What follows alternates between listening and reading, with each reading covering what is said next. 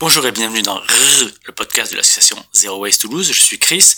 Bienvenue au 14e épisode, le premier de l'année 2022. Bonne année. Et aujourd'hui, je suis avec Félicie. Bonjour Félicie. Bonjour Chris. Et bonne année. Merci à toi aussi? C'est bon, t'as as bien commencé l'année, t'as bien pris de bonnes résolutions? Oui, c'est bon. Euh, j'ai bien commencé l'année et euh, une année dans laquelle j'espère pouvoir encore plus euh, être active dans l'association et dans mes projets euh, sur le côté.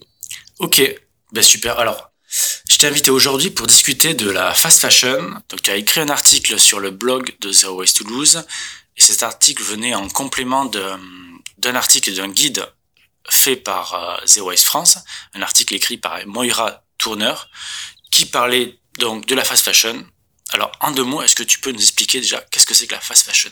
L'idée de la fast fashion, euh, c'est de produire rapidement, fréquemment, euh, à des coûts très bas, des habits, des collections euh, issues de, de, de défilés, euh, pour qu'ils soient accessibles au, au, grand public, quoi. D'accord, parce que traditionnellement, la mode, il y a, y a, des saisons, il y a quatre dans l'année, voilà. Oui. Et là, il y en a maintenant, depuis quelques temps, beaucoup plus, oui. mais qui sont complètement éphémères. C'est ça. C'est euh, euh, habituellement on avait euh, donc des, des, collections qui sortaient en fonction des saisons, donc quatre, comme tu l'as dit, mais maintenant on peut avoir euh, certains magasins qui proposent 36 collections dans une année, euh, qui classent par par saison. Mais en réalité, c'est voilà, comme tu dis, c'est complètement éphémère et artificiel. Alors quelques chiffres qui viennent du coup de, du site de Zero Waste France. Chaque année, il y a 100 milliards de vêtements qui sont mis sur le marché. Voilà, 100 ouais. milliards de vêtements. Alors évidemment, on n'est pas là pour dire qu'il faut pas acheter de vêtements. Évidemment pas. Pour le cas de la France, c'est euh, 517 000 euh, textiles qui sont mis sur le marché. Donc c'est beaucoup. Et dans le monde, 20% de la pollution des eaux est due à, la teinture et à la fabrication des textiles et des chaussures. Donc c'est vraiment 20% de la, la pollution de l'eau, c'est vraiment énorme. Alors, évidemment, on peut optimiser ces méthodes de, de, de production, mais la meilleure façon de réduire, évidemment, c'est de, de, moins fabriquer et de moins consommer. Mm. Il y a aussi une solution qu'on parle, c'est du recyclage, qui est évoqué dans ces guides. Donc, euh, ça pose plusieurs problèmes dans, euh, en ce qui concerne les vêtements, parce que les vêtements, c'est des euh, textiles qui sont, en fait, des, des vêtements sont souvent multitextiles. Mm. Et donc, c'est extrêmement complexe, en fait, de les, de les, ce qu'on appelle de les recycler. Alors une des solutions en fait qu'il y a à ce problème, c'est la pour donner une deuxième vie en fait aux vêtements, c'est la collecte. La collecte qui est euh, en France euh, réalisée par les, euh, organismes Emmaüs et Relais. On en voit dans, dans toutes les villes, vous voyez des, des, espèces de grandes bornes relais en fait où vous pouvez collecter vos vêtements et c'est une très très bonne solution pour plusieurs raisons. Déjà parce que ça fait vivre une filière de travail social. C'est environ 2500 emplois en France donc c'est pas du tout négligeable. Il y a à peu près 100 000 tonnes de vêtements qui sont collectés chaque année. 98% sont revalorisés euh, sous forme soit remis sur le marché de, de vêtements, soit réutilisés, euh, revalorisés sous forme de matériaux isolants ou de chiffons. Donc ce qui permet évidemment de, de les réutiliser de manière euh, utile. Voilà, ça c'est pour remettre un petit peu la situation. Et toi, tu as écrit un article, donc du coup, avec ton point de vue, de jeune lycéenne. C'est quoi ton rapport par rapport à la fast fashion? Alors mon rapport avec euh, la fast fashion, plutôt la mode, il a commencé assez tôt, euh, quand j'ai pu avoir euh, le choix de mes habits et, et j'ai pu commencer du coup à sélectionner voilà mes habits et à décider ce que je voulais porter. Euh, au début, c'était vraiment une façon pour moi, voilà, de, de ressembler un peu à toutes les autres filles, comme je l'explique dans mon article. Et puis plus tard, c'est devenu euh, la façon de m'habiller, ça a été un moyen pour me démarquer un peu d'elle et pour euh, une espèce de, de façade de, de, mon, de mon identité. Et euh, en grandissant, quand j'ai commencé à être beaucoup plus habitée par les par les questions environnementales, ça m'a paru complètement logique euh, de mettre ça aussi en perspective avec ma façon de m'habiller parce que ça faisait partie de ma vie. Au début, ça a été un peu dur parce que c'est vrai que les euh, comme tu l'as dit, tout tout est fait euh, dans la mode euh, pour que les consommateurs achètent et consomment en très très grande quantité. Donc ça passe par des, agents, enfin des plein de, pubs, des, des, campagnes de marketing qui me donnent l'impression qu'il faut absolument qu'on achète les habits pour être plus belle. Mais en fait, c'est vraiment une illusion dans laquelle je me suis perdue, mais un, court moment. Et puis, du coup, voilà, j'ai commencé à mettre un petit peu des pratiques en, en place. C'est passé surtout par essayer de pas regarder ces magasins-là. Donc, pour ne pas les citer, c'est tout ce qui est Zara, H&M, Primark, toutes les grandes enseignes vraiment de la, fast fashion. En fait, faut même pas passer devant. Dans un premier temps, pour euh, un peu résister à cette espèce de tentation qui après euh, la tentation elle, disparaît rapidement euh, pour laisser place à d'autres envies comme acheter de la seconde main des, des des habits qui sont beaucoup plus respectueux de l'environnement donc ça aussi c'est un conseil que je que je peux donner le mieux c'est de pas acheter dans la mesure du possible de se rendre compte qu'on a déjà vraiment assez largement à la maison euh, qu'on n'a pas besoin de, de, 15 pantalons pour passer l'hiver, de 30 pulls. Et puis après, si il y a une vraie nécessité, quand on n'a plus de pantalons, oui, là, il va bien falloir euh, les trouver quelque part. Mais dans ce second temps, c'est acheter de façon euh, respectueuse euh, de l'environnement, mais pas que aussi de façon humaine et sociale, parce que quand on connaît les comptes, même même si on n'est pas même j'ai envie de dire ça à des amis à moi aussi qui sont pas certainement dans ce truc d'écologie tout ça juste être humain quoi et savoir euh, des conditions dans lesquelles travaillent euh, les bah, les travailleurs de, de toutes ces grandes enseignes euh, de la fast fashion. Et donc voilà. C'est assez facile en fait on peut déjà de regarder l'étiquette de son vêtement et de voir sa provenance quoi. Mm. et ça bon ça peut déjà indiquer évidemment si un vêtement est fait en France bon ben déjà ne serait-ce que le transport est déjà moins important que s'il vient de l'autre bout du monde c'est déjà cette ressource là d'économiser et après effectivement si un vêtement qui coûte je dis n'importe quoi, un t-shirt qui vient du Bangladesh, il y a de fortes chances qu'il n'a pas été produit et fabriqué dans les mêmes conditions, euh, enfin des conditions très respectueuses.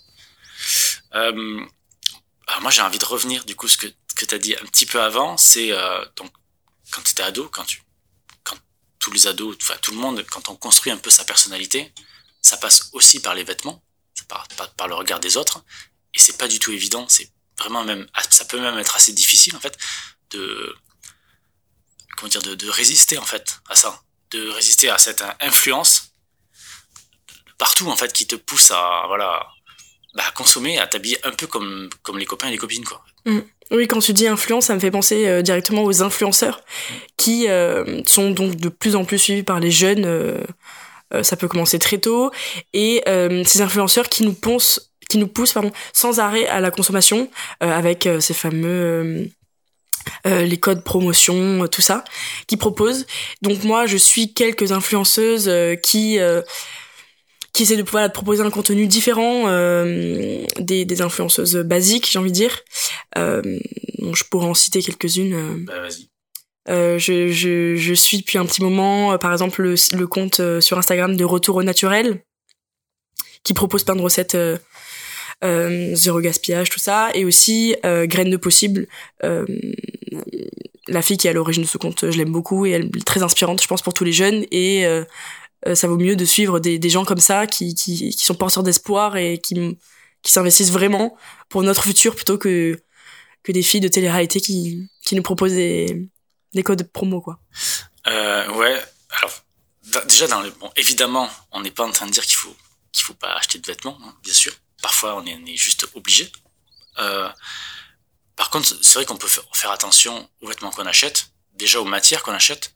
Chaque matière est faite différemment et nécessite plus ou moins de ressources. Elle est plus ou moins, on va dire, euh, je dirais artificielle, même si c'est pas forcément le terme qui est exact.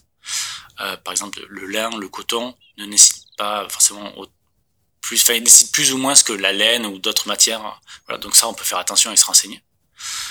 Qu'est-ce que tu aurais comme, toi, conseil pour justement euh, avoir des vêtements de manière, à dire, plus éthique? Oui, euh, j'essaie euh, au maximum les applications comme Good On You et Clear Fashion qui voilà classent les, les marques sur certains critères. C'est une sorte de, de Yuka de Exactement. Ouais voilà, c'est clairement ça. donc je sais que ça plaît beaucoup. En tout cas pour il y a des gens pour qui ça aide vraiment. Mhm.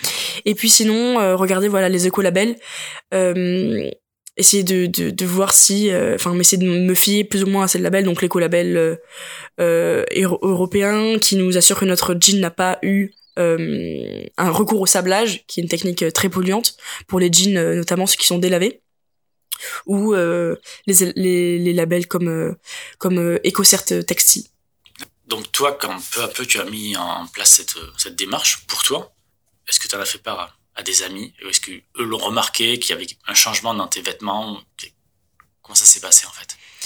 Ce qui s'est passé, c'est euh, qu'on a pu commencer à en parler avec mes amis et elles se sont rendues compte que moi euh, j'essayais parce que après euh, comme on le dit comme, lorsqu'on parle du zéro déchet c'est pas possible le, zéro c'est un objectif qu'on se fixe euh, moi je peux pas dire que je suis zéro zéro fast fashion parce que parfois c'est c'est c'est extrêmement compliqué euh. mais en tout cas avec mes amis un vrai ça a vraiment été un, vrai sujet qui s'est installé euh, entre nous, on a pu vraiment donner notre, avis par rapport à ça. Et ce qui ce qui s'est mis en place en fait progressivement, c'est un espèce de, de, vestiaire collectif entre nous. Euh, quand on n'avait pas le besoin, l'envie d'acheter, mais qu'on a quand même envie, voilà, parce que c'est c'est des petits plaisirs aussi d'avoir des jolies tenues qui nous correspondent. On se prêtait nos habits entre nous et on se prête toujours euh, nos habits entre nous. C'est vraiment quelque chose qu'on a complètement démocratisé et euh, Comment vous faites très concrètement Très concrètement, bah quand on va euh, chez, chez une, de, une de nos copines, on, on, lui demande si elle peut nous prêter des habits, on ouvre le placard et puis on a un espèce de délai, il faut les rendre en bon état, tout ça, tout ça. D'accord, ah c'est cool. Ouais. D'accord, donc ça c'est ça effectivement c'est une technique très très concrète qui coûte entre guillemets pas un rond. Ouais. et euh, du coup on a parlé de marques qui pouvaient être responsables, mais il y a aussi d'autres solutions. Il y a aussi la solution des friperies, des vêtements de seconde main. Il y a plein de solutions. Tu, du coup, t'en connais quelques-unes que tu recommandes ou? Oui. Euh, aussi, ça m'arrive d'aller dans, enfin, j'ai pris l'habitude euh, d'aller dans certaines friperies qui sont euh, dans un quartier juste à côté de mon lycée. Il y a donc Sibarit Vintage, euh, Kilo Stock, Jetrag aussi, dans tout, tout ça dans le même quartier, dans le même secteur, et aussi plein de petites boutiques de seconde main indépendantes dont j'ai pas les noms, mais en tout cas dans, dans ce quartier-là, il y a plein de choses très sympas à trouver. Ok, donc il y a, on va dire, un marché pour ça. Il y a même des marques connu, classique, qui, on va dire, s'engouffre dedans et qui souvent euh, lance une ligne, une ligne, euh, voilà, éco, éco machin, euh, green quelque chose. Du coup, et ça, qu'est-ce que t'en penses? Ah ben ça, je pense que, c'est complètement du greenwashing. Euh, je pense directement à, H&M par exemple, qui a lancé euh, il y a une dizaine d'années euh, sa collection Conscious, qui est une collection vraiment fondée que sur le greenwashing. Ils nous font, ils nous font croire que ce sont des donc le greenwashing voilà je le rappelle c'est une espèce de stratégie marketing pour euh, une stratégie marketing voilà pour euh, donner une image très verte à sa marque parce que c'est un petit peu en ce moment à la mode justement sans mauvais jeu de mots euh, cette nouvelle mouvance écologique et à des enfin voilà des entreprises qui utilisent cette, cette stratégie là mais qui ne sont pas du tout légitimes de le faire puisqu'ils ont ce sont souvent les pires les pires en termes de conditions enfin environnementales humaines tout ça et donc voilà, euh, Conscious H&M, c'est l'une des plus grandes campagnes mensongères auxquelles je pense. Et, et surtout que ce qui est dramatique aussi, c'est qu'ils utilisent cette cette image-là, cette cette collection qu'ils ont fait pour verdir tout l'ensemble de, de leur de leur marque et de leur entreprise quoi. Coucou H&M, voilà. ok, merci beaucoup beaucoup Félicie. Du coup, est-ce que tu as quelques allez, derniers conseils, derniers mots à nous le dernier mot, ça serait... Euh... le dernier petit mot euh, que j'ai adressé, ça serait euh, de ne pas oublier surtout de continuer à se faire plaisir et euh, tout en respectant l'environnement, mais de pas vivre cette transition, cette transition comme comme un calvaire et vraiment essayer de voir le côté positif parce qu'on se rend compte qu'on se débarrasse de, de plein de choses, on, passe à côté de plein d'achats qui nous sont inutiles et juste qui nous encombrent et qui nous font oublier l'essentiel. Et c'est vraiment ça en fait, c'est un retour à l'essentiel et pas une grande frustration qu'ils vont ressentir. Et et voilà, c'est que du c'est que du positif. Super. Bon, ben, la sobriété, très bien. Merci beaucoup, Félicie. Euh, ben, encore une fois, bonne année à tout le monde et rendez-vous le mois prochain. Au revoir. Au revoir.